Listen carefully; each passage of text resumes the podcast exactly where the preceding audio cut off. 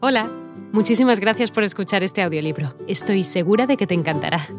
Me llamo Ana y a continuación podrás disfrutar de un previo del libro completo.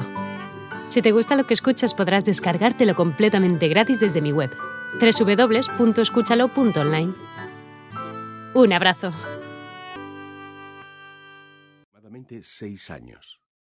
El futuro profeta, que no pudo recibir la herencia de su madre por ser muy joven, pasaría al cuidado de su abuelo, Abdal Mutalib. No obstante, cuando Mahoma contaba con ocho años, su abuelo también falleció y quedó en manos de su tío paterno, Abu Talib, líder de la tribu de los Quraysh, que era la más poderosa de la Meca por ese entonces.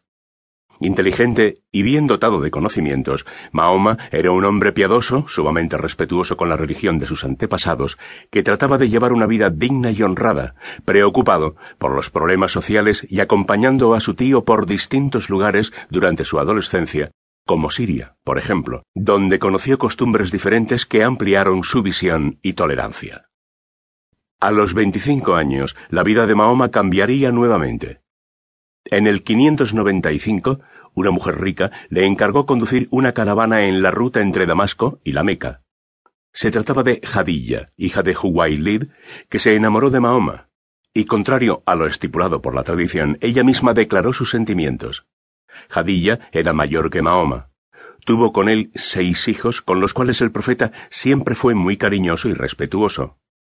De todos sus hijos fueron cuatro las mujeres las que sobrevivieron a la infancia. Zinab, Um Kultum, Fátima y Rukaya. Los varones fueron Al-Qasim y Abdullah. El matrimonio con Jadilla sería importante para la misión de Mahoma, pues lo animaría a seguir adelante en su empresa de fe cuando todo parecía estar en contra de él. Así, Jadilla fue su apoyo en los momentos apremiantes, siendo la primera persona en convertirse al Islam luego del mismo Mahoma. La revelación. El futuro profeta era ya un gran hombre, se comportaba amablemente con los esclavos, practicaba la caridad con los pobres, dispensaba consejo, curaba al enfermo, practicaba la piedad y la generosidad. Durante el Ramadán, en el noveno mes del año lunar, Mahoma se iba a las montañas que rodeaban a la Meca con el propósito de pasar momentos a solas y en oración. En el año 610, a los cuarenta años se dirigió a la cueva de una montaña llamada Gira para pasar uno de sus tantos retiros. Después de permanecer varios días orando y ayunando, una noche, un ángel, que había tomado la forma de hombre, le pidió que leyera algo. Como Mahoma preguntó qué leer, el ángel lo atenazó muy fuerte y le dijo, Revela, en el nombre de tu Señor, el Creador. Él creó al hombre de un coágulo de sangre. Revélalo y tu Señor será muy generoso. Mahoma salió corriendo, y según algunas fuentes, estuvo a punto de suicidarse. Sin embargo, el ángel le dijo, Tú eres el mensajero de Dios, y yo soy Gabriel. Luego, el ser celestial le pidió al futuro profeta que repitiera ciertas frases que él le alcanzó.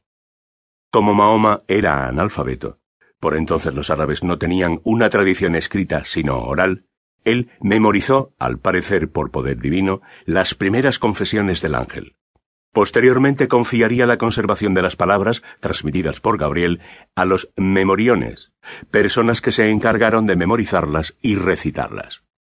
Luego de la muerte del profeta, éstas serían plasmadas en el Corán. Desde el momento de su encuentro con Gabriel hasta su muerte en el 632, Mahoma no dejaría de recibir revelaciones de Dios por medio del ángel.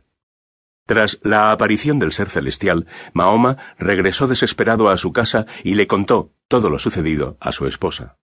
Fue ella quien lo convenció de que lo que había visto no era una alucinación. A partir de entonces, Mahoma empezó a aceptar que Dios le había hablado, como antes, a Jesús y a Moisés. Pero estaba confundido y quería saber qué clase de mensaje el Señor deseaba que él transmitiese. En otra aparición, el ángel le dijo que Dios no se había molestado con él. Asimismo, que las revelaciones posteriores serían mejores que las que hasta entonces se habían dado.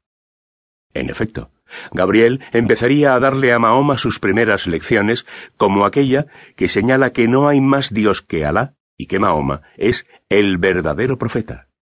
En un principio, las lecciones del ángel fueron difundidas por Mahoma solo a sus familiares cercanos. Luego, éstas se extendieron a su clan, y de allí a los árabes de otros clanes distintos. Sin embargo, la difusión de la doctrina no sería sencilla.